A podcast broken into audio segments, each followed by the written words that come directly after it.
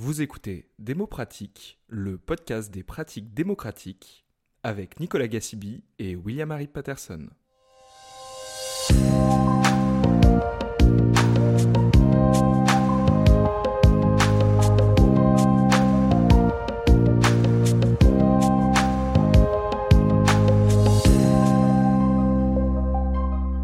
Bonjour à tous et à toutes, bienvenue sur Démocratique. Moi, c'est William et dans ce nouvel épisode, nous abordons le thème de la politisation des jeunes de banlieue et de quartiers populaires. Comment promouvoir l'engagement politique de ceux-ci? Ce thème nous intéresse car Nicolas et moi avons grandi dans la banlieue parisienne. Une des raisons de mon militantisme pour la démocratie participative tient une colère que j'ai commencé à avoir à la fin de l'adolescence. J'ai grandi à Aubervilliers, qui est une commune du 93, et mes amis d'enfance et moi nous sentions exclus des décisions politiques, voire exclus tout court, quand nous entendions euh, certaines phrases comme celle-ci de Nicolas Sarkozy en 2005. Le terme nettoyer au Karcher est un terme qui s'impose. Parce qu'il faut nettoyer cela. Afin de discuter de potentielles solutions pour promouvoir l'engagement politique de ces jeunes, nous recevons Anissa Swaber, directrice des relations publiques de Cité des Chances, une association dont la mission est de promouvoir l'engagement citoyen des jeunes de banlieue.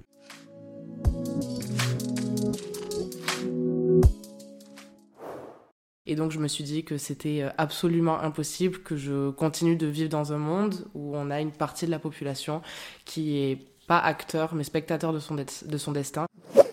Les deux réponses que je peux t'apporter, c'est la proximité et l'humilité. La proximité, il faut que ce soit en bas de chez, les gens. Et l'humilité, c'est qu'il ne faut pas venir avec un ordre du jour ou une liste de choses desquelles il faut absolument parler. Alors le premier vecteur de la discrimination, c'est l'asymétrie d'information.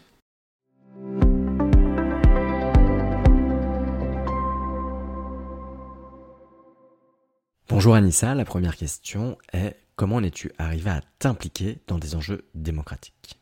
Alors il faut savoir que moi je viens pas d'une famille qui est très euh, militante, qui est très engagée. À la maison on parlait pratiquement pas politique. Alors on parlait politique et je vais en venir après, mais on nommait pas les choses. On, on nommait pas notre vécu comme politique et euh, on n'en parlait que pendant les grands événements, pendant les élections présidentielles. Euh, mais voilà, je viens pas d'une famille particulièrement militante et particulièrement engagée. Et je pense que les traits de mon engagement citoyen et de ma politisation, ils se sont dessinés pendant mon lycée parce que ben, je suis la génération Parcoursup, donc il y a eu les revendications pour contre Parcoursup, il y a eu les Gilets jaunes. Je viens aussi de Marseille, donc c'était le même moment que l'effondrement de l'immeuble de la rue d'Aubagne, que la mort de Zineb Redouane, donc il y a eu tout un tas de choses qui a fait que j'ai pu forger ma connaissance politique, prendre connaissance des enjeux euh, qui m'entourent, etc. Mais je pense que mon implication dans les enjeux démocratiques, il a vraiment commencé et il s'est vraiment éveillé quand je suis venue à Paris, quand j'ai intégré la Sorbonne et quand en fait, euh, voilà, j'ai pu passer de deux univers différents, j'ai pu passer des quartiers populaires de Marseille à la cour d'honneur de la Sorbonne. Et je me suis rendu compte du monde qu'il y avait entre bah, la jeunesse de quartier populaire, celle de laquelle je suis issue, et euh, la jeunesse euh, parisienne, un petit peu plus privilégiée, un petit peu plus euh, avantagée, intégrée. Et j'ai complètement vu que c'était deux mondes différents. Un monde dans lequel on avait des jeunes qui osaient s'investir, qui osaient prendre la parole, qui n'avaient pas peur de la censure, qui avaient plus peut-être ce cette détermination de faire changer les choses et une jeunesse qui était un petit peu plus sur la réserve, qui euh, se sous-estimait beaucoup, qui se censurait beaucoup, qui faisait qui fait face à un certain nombre d'épreuves au quotidien. Et donc je me suis dit que c'était euh, absolument impossible que je continue de vivre dans un monde où on a une partie de la population qui est pas acteur mais spectateur de son, de son destin et donc c'est pour ça que j'ai que j'ai absolument voulu m'impliquer euh, dans ces enjeux démocratiques. Tu dirais que tu t'es senti en colère, indigné, triste. Euh, quel était ton ressenti à ce moment-là?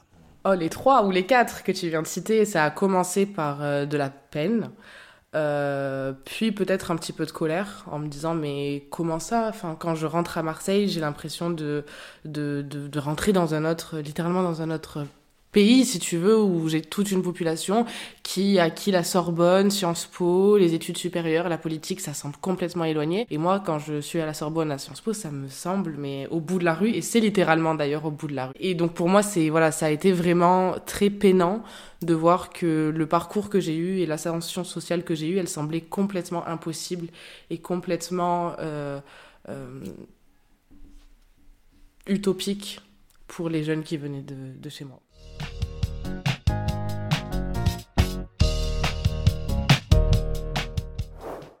Partie 1, Cité des chances.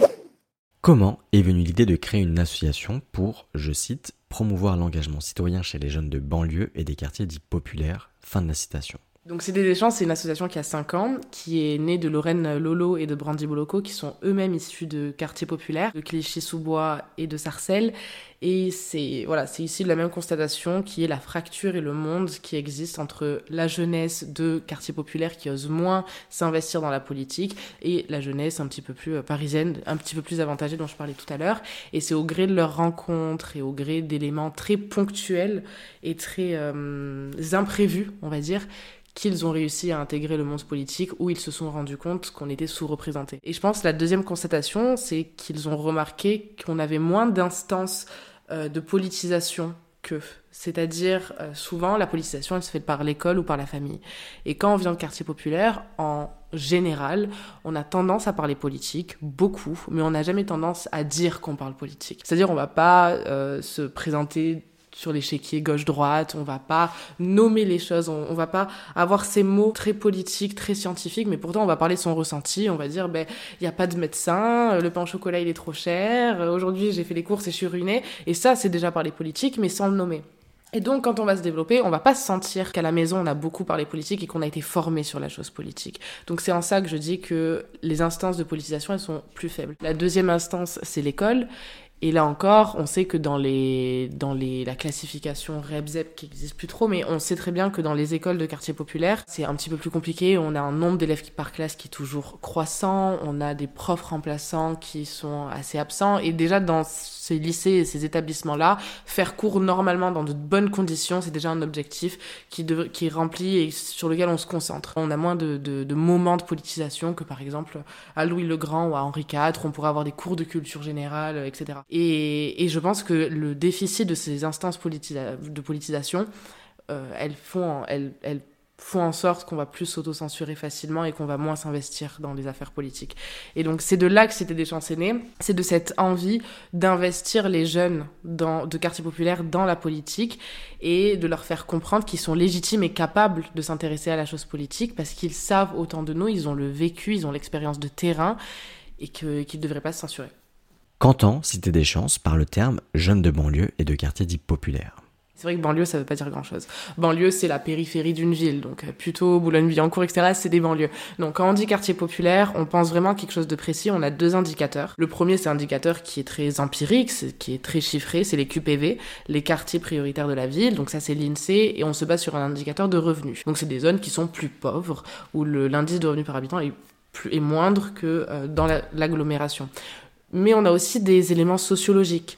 C'est des, des quartiers où les services publics sont plus éloignés, sont pas aussi développés. Ce sont des zones où les bassins d'emploi aussi sont très éloignés, où l'abstention est forte. Et donc voilà, c'est toutes ces, ces zones qui semblent éloignées de la politique. Mais je pense que le mot sembler, il est très important. Par exemple, Aulnay-sous-Bois, c'est à quoi? Ça 15 km de Paris. Quand je suis allée dans la classe d'Aulnay-sous-Bois, pour eux, l'Assemblée nationale, ça semblait, mais mais loin, alors que c'est à 15 km, c'est à 10 euh, arrêts de RER. E mais pourtant, voilà, c'est toutes ces zones qui se sentent méfiantes, abandonnées par la politique et par les pouvoirs étatiques. C'est ça qu'on appelle quartier populaire. Passons maintenant aux actions concrètes développées par Cité des Chances. Nous n'allons pas toutes les aborder. Euh, Nicolas et moi avons repéré trois actions sur lesquelles nous souhaitons en savoir plus. Première action, le parcours citoyen. C'est un parcours organisé pour des lycéens et des lycéennes avec un projet par an. Le projet Éloquence en classe de seconde, la simulation parlementaire en première et des visites d'institutions en terminale. Peux-tu nous en dire plus? Donc le parcours citoyen, c'est la patte de cette échange, c'est l'empreinte de cette échange, c'est ce qu'on fait de mieux, c'est notre première action. Elle prend place dans les lycées, comme tu l'as dit, sur les trois ans du lycée. En seconde, on commence par faire de l'éloquence, parce qu'on pense que l'éloquence, c'est aussi un vecteur de confiance en soi, et on prépare les élèves à pouvoir avoir assez de confiance pour se lever, pour porter un discours, pour bien porter un discours, pour bien parler, pour se tenir droit. Et on pense que c'est capital pour la simulation parlementaire qui arrive ensuite. En première, c'est la simulation, donc ça dure 10 semaines, donc c'est environ 20 heures, pendant les heures de cours. C'est pas une option, c'est pas après l'école, c'est pas facultatif, c'est pendant les heures de cours. Généralement, c'est les heures de, de, MC, mais ça peut être de l'histoire, du français, pendant lesquelles on fait un jeu de rôle de l'Assemblée nationale.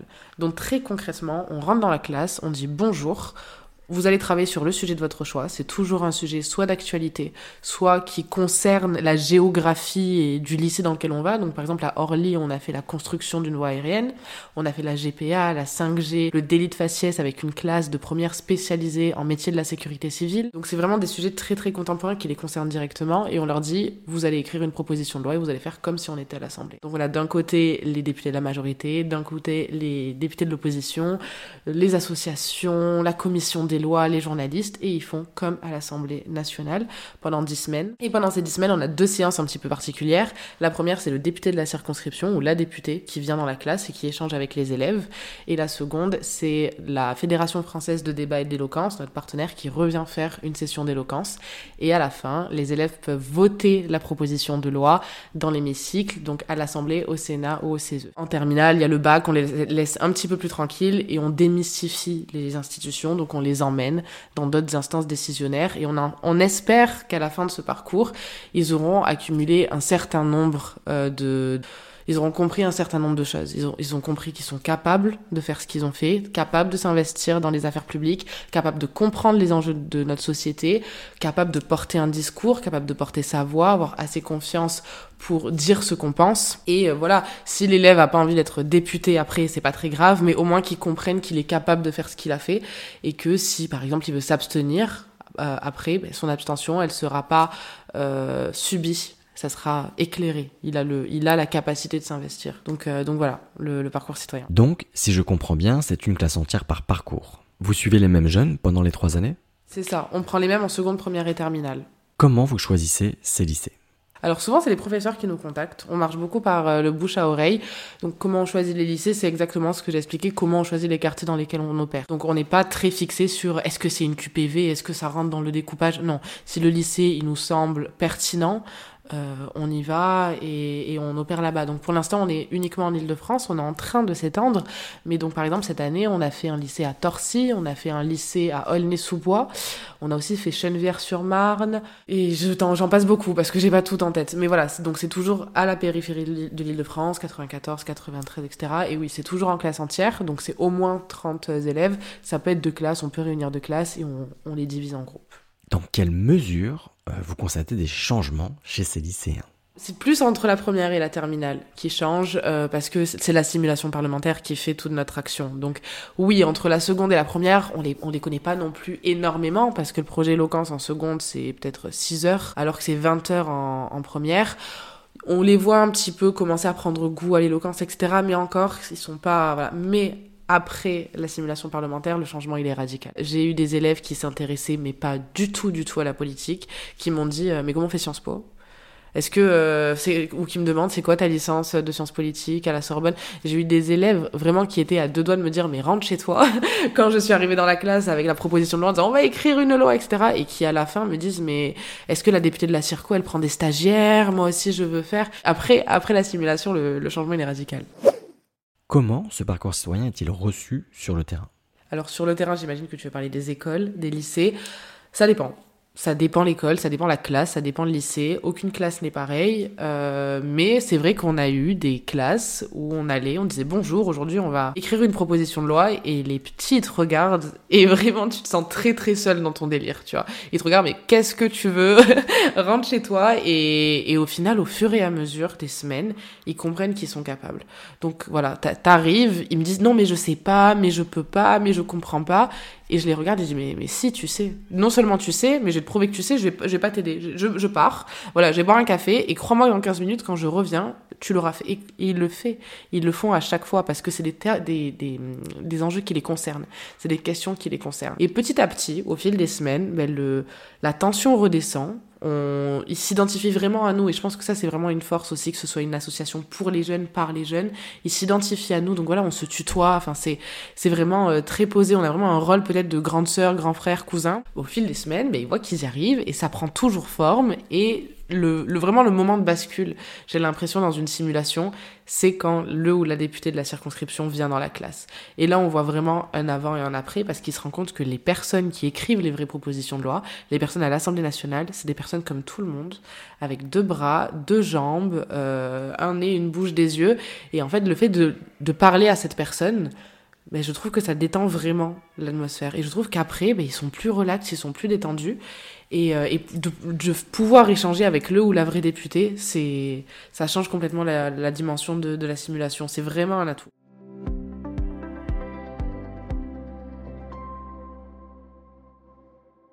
Deuxième action, la cité à voter.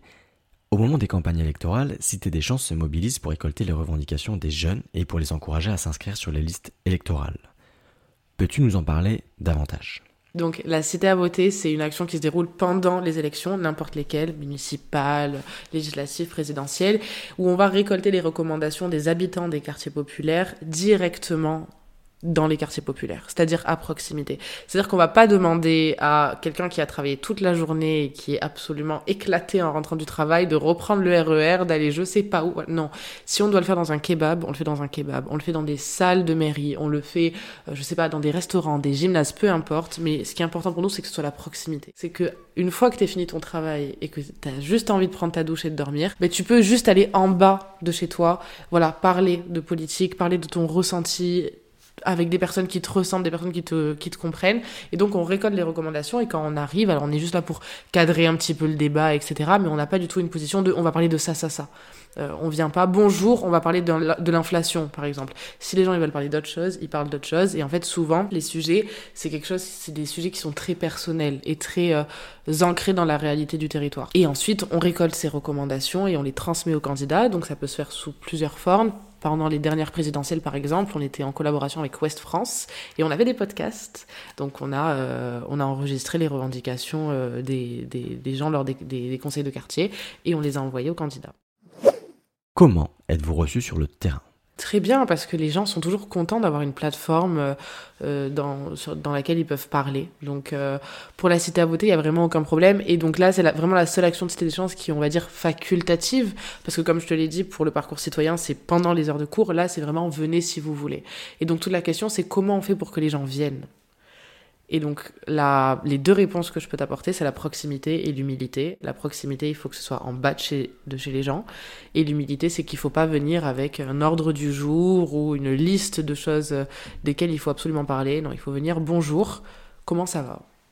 Comment ça va dans la société. Et comme je te l'ai dit, c'est une population qui parle beaucoup de politique, mais qui n'a pas l'impression d'en parler parce qu'elle met pas le doigt sur, euh, sur des termes très politiques. Donc au lieu de dire bonjour, on va parler des élections et on va récolter vos recommandations. Bonjour, comment ça va? Comment vous sentez? Est-ce que vous avez froid chez vous? Est-ce que le frigo, il est... Voilà, et ça, c'est déjà... Euh... On est déjà dans la chose politique quand on parle de ça. Peux-tu raconter une action concrète faite sur le terrain dans le cadre de la cité Bien sûr. Donc, euh, pendant les présidentielles, les dernières présidentielles, on avait par exemple Lorraine, qui est la directrice générale de l'association, qui habite à Saint-Denis et qui a fait un conseil de quartier à Saint-Denis. Donc, directement, entre les habitations. Donc je sais plus c'était une salle qu'elles avaient, un gymnase qu'elles avaient loué ou voilà, mais c'est l'idée de la proximité qui est très intéressant et donc c'est voilà, on diffuse sur les réseaux sociaux, on diffuse sur nos plateformes, on met des affiches tel jour, telle heure, vous venez, on parle de des présidentielles, vous nous racontez vos recommandations. Des fois ça peut arriver euh, le député peut venir, mais on a aussi beaucoup cette euh, cette envie de libérer la parole. On est là pour demander aux gens comment ils vont et après les débats découlent tout seuls. Il y a quelqu'un qui voilà qui qui, euh, qui fait part d'un problème et les autres personnes suivent.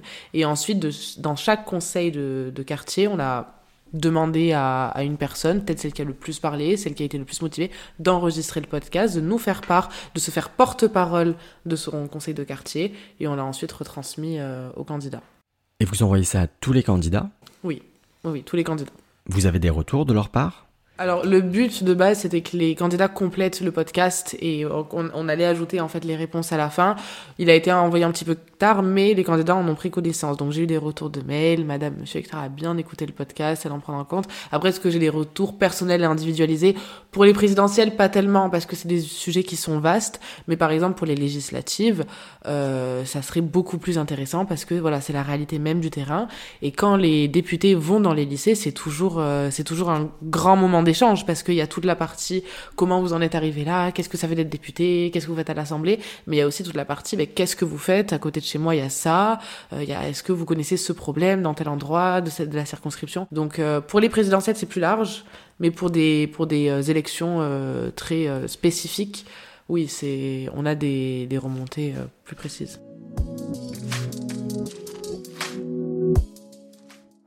Troisième action, le projet orientation. Là, Cité des chances aide des lycéens et des lycéennes à découvrir des formations post-lycée, notamment des formations sélectives, et à postuler aux formations de leur choix, ces formations pouvant être des formations sélectives qu'ils ne connaissaient pas avant. Il se peut que certains de nos auditeurs et de nos auditrices trouvent ça éloigné du thème de notre podcast, mais euh, nous rappelons que la base de la démocratie, c'est l'égalité politique entre tous et toutes, ce qui suppose une égalité générale entre tous et toutes. Alors le premier vecteur de la discrimination, c'est l'asymétrie d'information. L'asymétrie d'information, c'est capital pour comprendre les discriminations. C'est-à-dire que au-delà de l'autocensure, la première question qu'il faut se poser, c'est est-ce que le jeune il connaît cette formation? Parce que d'un côté, on va avoir un jeune donc voilà qui a grandi à Paris, etc., euh, qui euh, tous les matins passe devant Sciences Po, passe dans le 7e et connaît bien, qui a un oncle qui a fait Sciences Po, qui a fait l'ENA, qui peut lui expliquer. Et on a ces habitants des quartiers prioritaires qui voilà connaissent vaguement Sciences Po, mais peut-être qu'ils savent pas. Bon ben il y a cette formation pour moi, ça débouchera sur ça. Et le premier pilier du, de, de l'orientation chez Cité des Chances, c'est que les jeunes soient au courant il y a cette école, tu peux faire ça dedans. En combattant la symétrie d'information, on combat déjà la base du problème. Et ça, c'est aussi beaucoup la philosophie, la philosophie de Cité des Chances, de revenir à la base, de revenir aux racines.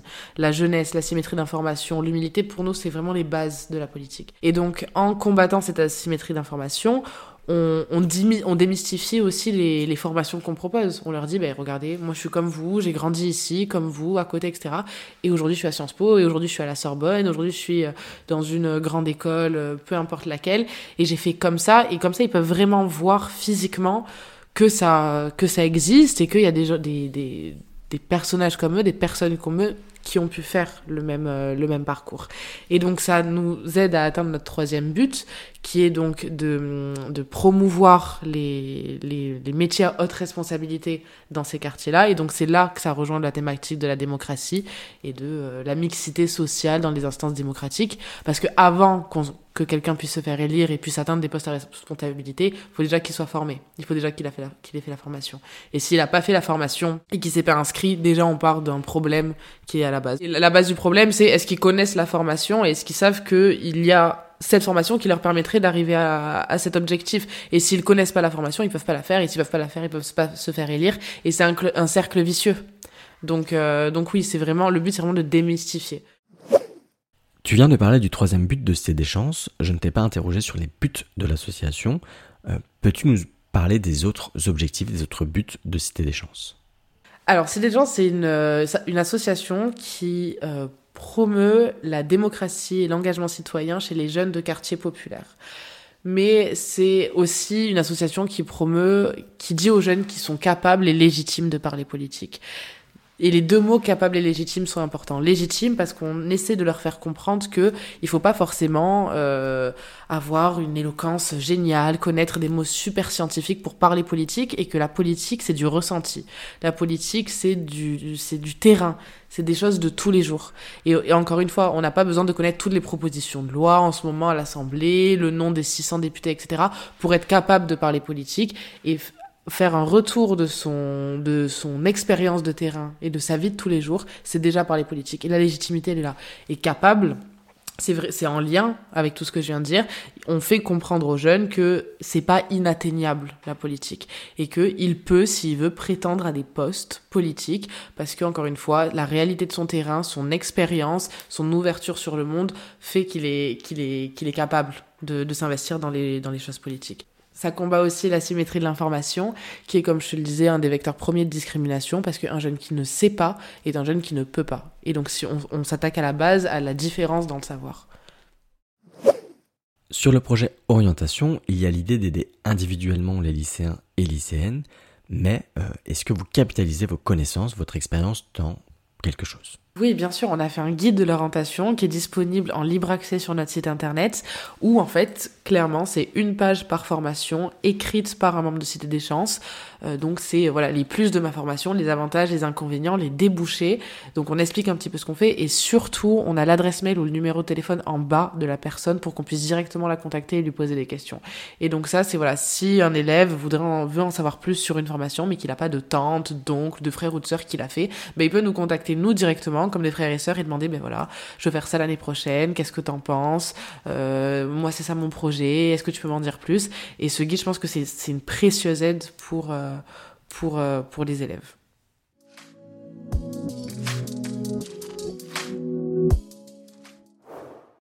Cité des chances a testé de multiples manières d'impliquer ces jeunes. Qu'est-ce qui fonctionne selon votre expérience?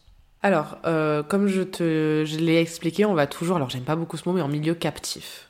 Quand je parle de milieu captif, on va dans la classe, parce que c'est pas une option.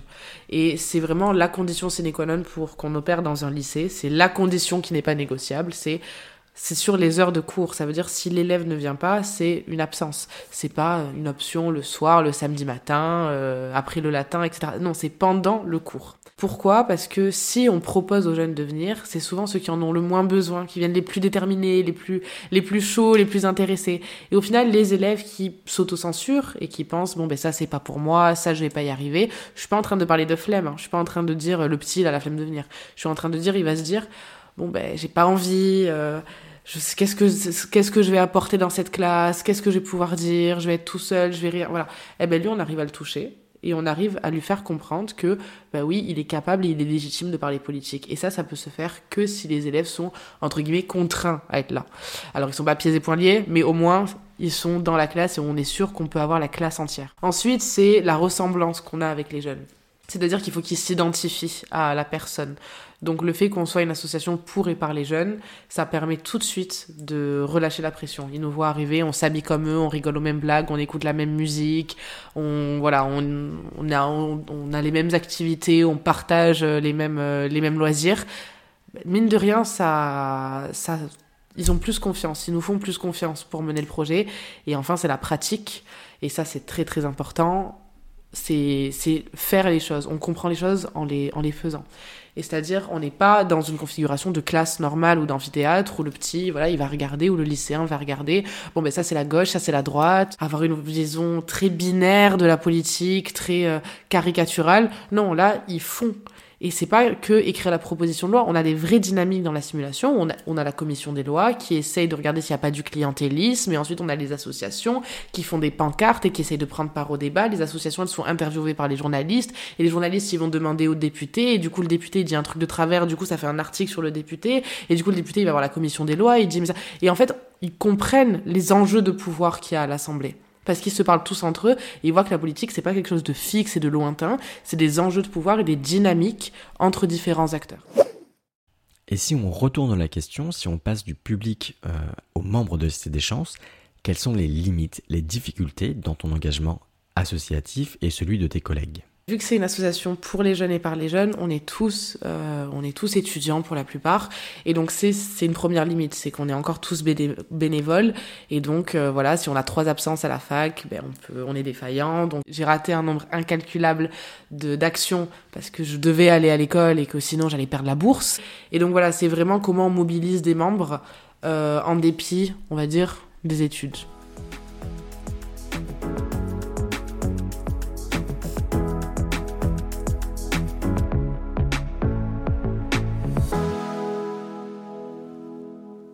Partie 2, les questions signatures. Ce sont des questions que nous posons à l'ensemble de nos invités en fin d'entretien. Première question signature, comment définis-tu la démocratie? Et peux-tu nous raconter une anecdote qui t'a particulièrement marqué, fait réfléchir, bouleversé ou conforté dans ta vision de la démocratie? Je pense que c'est euh, être acteur et pas spectateur de notre destin, en fait.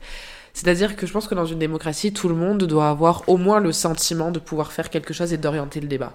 Après la finalité, si son candidat est élu, si ce sont nos idées qui sont appliquées dans un programme du gouvernement, c'est pas la question. Mais je pense que le régime démocratique, il se caractérise par le fait que tout le monde ait une, euh, une capacité de faire changer les choses, sente qu'il ait la capacité de, faire changer les choses. Et c'est ça l'action de Cité des chances, c'est que tout le monde puisse avoir le pouvoir d'influencer la décision au final, et que on n'est pas toute une partie de la population qui se sente pas assez légitime pour et qui pense qu'elle est capable de le faire et qui est sûre d'être capable pour le faire. Et donc une, une anecdote qui m'a marqué. Euh, alors je pense que c'est la simulation parlementaire qu'on a fait à Char. C'est la dernière, le dernier lycée du Val d'Oise, de l'académie du Val d'Oise. Donc c'est très très très loin. C'est peut-être à une heure et demie en voiture de Gare de Lyon. Enfin, c'est loin dans l'île de France. Et on est arrivé dans un lycée que je connaissais pas. C'est une spécialité métier de la sécurité civile. Donc c'est des, des lycéens qui vont euh, voilà passer les concours de pompiers, gendarmerie, pourquoi pas police, etc. Et on arrive dans la classe et ils n'étaient pas du tout chauds pour le projet. C'était bout d'un moment j'ai regardé Lorraine, tu vois, la, la, la directrice générale, j'ai dit mais qu'est-ce qu'on fait? Est-ce qu'on part? Est-ce qu'on revient? Enfin ils sont vraiment pas chauds. Qu'est-ce qu'on fait? Au bout de la quatrième semaine, les élèves ils me disaient des fois mais je sais pas dans quel groupe je suis, tu vois, alors que ça fait un mois qu'on est là. Enfin c'était très très compliqué. Et de fil en aiguille, ils rencontrent la députée, il faut un peu d'éloquence et on les on les on on rame un petit peu jusqu'à la fin. On leur dit mais c'est bon, vous pouvez le faire, oui.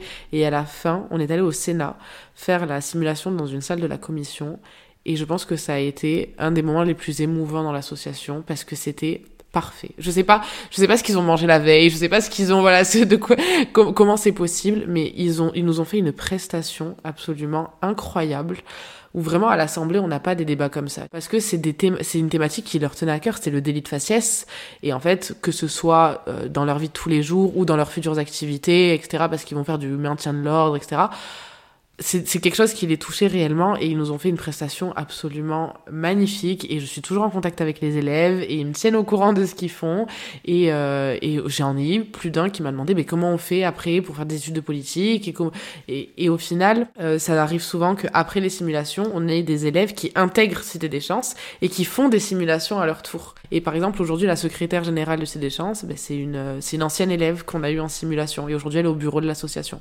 donc euh, voilà c'est mon anecdote, c'est ma fierté, la simulation de char, parce qu'on a vraiment vu l'évolution. Et à la fin, les élèves, ils nous ont remerciés, ils nous ont dit, vous avez changé notre perception de la politique. Et pour moi, c'est ma plus grande fierté. Euh. Tu as déjà commencé à répondre à la deuxième question signature, euh, en nous déclarant quelle était ta plus grande fierté en matière de pratique démocratique. À l'inverse, quelle est ta plus grande déception?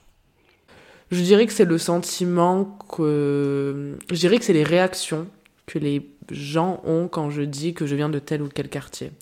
Les réactions que je vois sur le visage de certains de mes interlocuteurs, donc ça peut être pendant euh, des entretiens d'embauche, pendant, euh, je sais pas, des entretiens en général, pendant des, des discussions, quand je mentionne je viens soit de là, soit de là, soit de ce quartier-ci, soit de ce quartier-là, je vois un petit peu mon interlocuteur se froisser et en fait, j'ai envie de dire, mais vous pensez que qu'est-ce qui se passe en fait dans ces quartiers?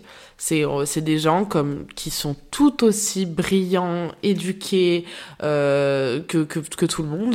Et voilà, enfin c'est le sentiment d'être mis à l'écart, d'être mis à la marge. Moi, je me rappelle quand j'ai emménagé à Paris, quand je disais je viens de ce quartier-ci à Marseille ou euh, je m'appelle ça, c'est mon nom de famille.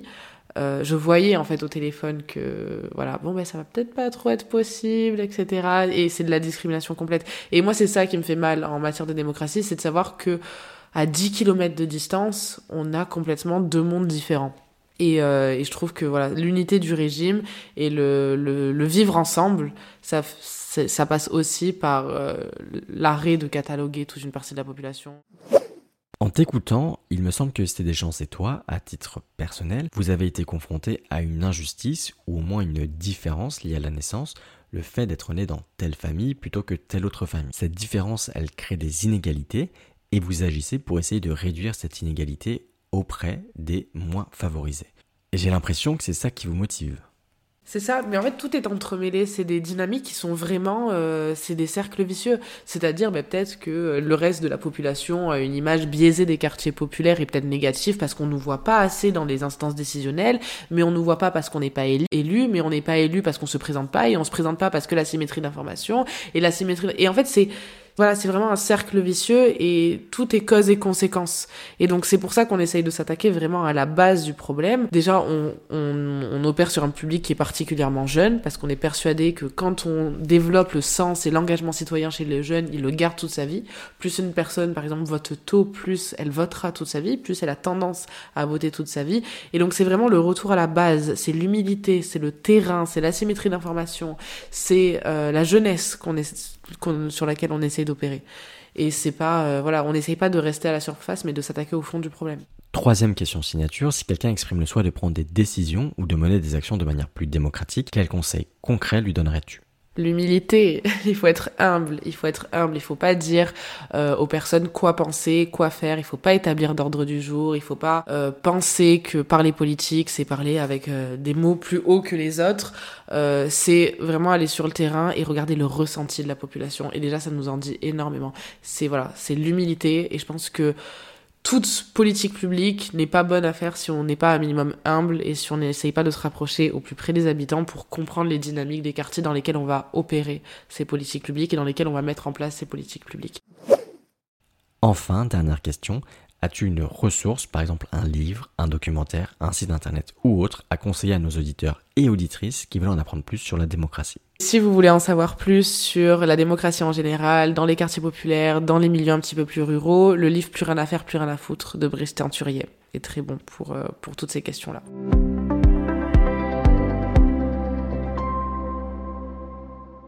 Merci Anissa pour ta participation.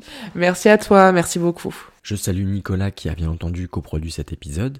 Merci à tous et à toutes pour votre écoute. On se retrouve bientôt pour un nouvel épisode de Démocratique.